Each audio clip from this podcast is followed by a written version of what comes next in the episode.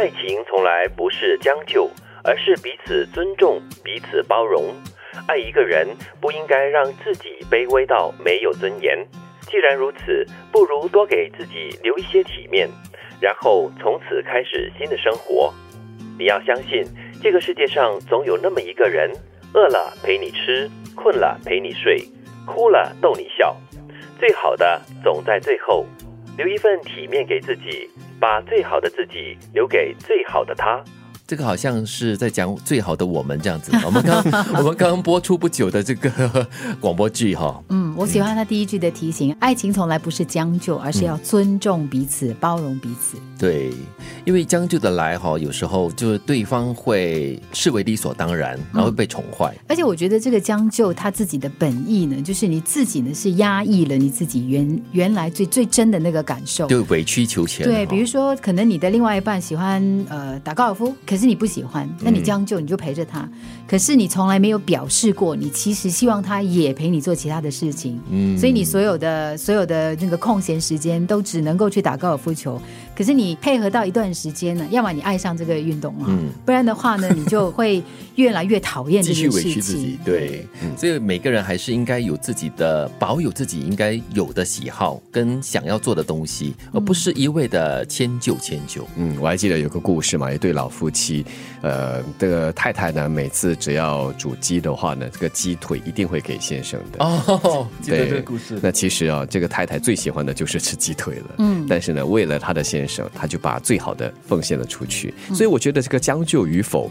在人与人之间的关系也是一样的，不单只是爱情。或许你可以为了一件事，或者是在某一个时间段里面，你可以配合，可以妥协一下。但是如果是长时期来的话，对这段关系并不是很好的一个发展。对，因为它不平衡。嗯，而且对方可能会错误的以为你喜欢呐，你享受这个这个东西啊。对，刚才德明所说的那个故事好像还有下半部的。嗯，其实那个就是那个先生是不喜欢吃鸡腿肉的，然后可是因为这个太太常常给他。对，就以为嘛，这个所谓的以为，结果他们就这么迁就，然后呢又被宠爱着，那种感觉那么多年哦，然后没有把真正的心意给表达出来。可是这个故事很美，因为它当中其实呢，重点不在于他迁就或将就，它在于他的尊重跟包容。嗯，因为你把就是一般人认为最好的东西给了我，虽然我不是很喜欢吃，但是我知道你的心意，所以我收下了这个心意。所以这个故事又有一种美在里面了，对，那又不同了哈。但是我觉得这一句话的。另外一个意思就是说，爱一个人不应该让自己太卑微到没有尊严。很多人爱一个人过后呢，就完全失去了自我，失去了所谓的自尊、自重很重要。嗯，或许对方喜欢的、欣赏你的，就是你的这份自重。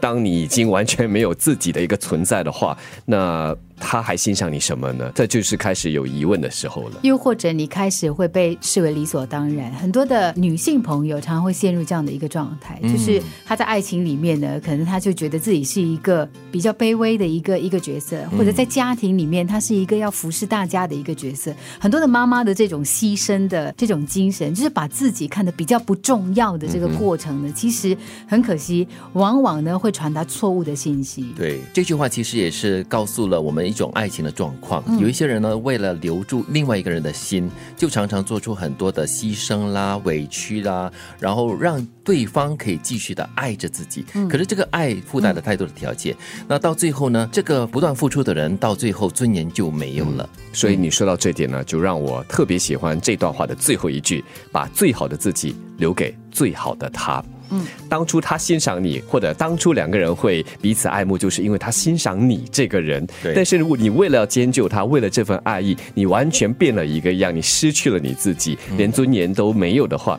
他还欣赏你什么呢？所以很重要的就是把自己维持在最佳的状态，让他继续的欣赏你、爱慕你。又或者你现在爱着的这个人，他没有留体面给你的话，嗯，那你要自己留体面给自己，因为那个 真正爱你的人可能还没有出现。对，所以要把最好的自己。留给那个可能还没有出现的最好的他。爱情从来不是将就，而是彼此尊重、彼此包容。爱一个人不应该让自己卑微到没有尊严。既然如此，不如多给自己留一些体面，然后从此开始新的生活。你要相信，这个世界上总有那么一个人，饿了陪你吃，困了陪你睡，哭了逗你笑。最好的总在最后。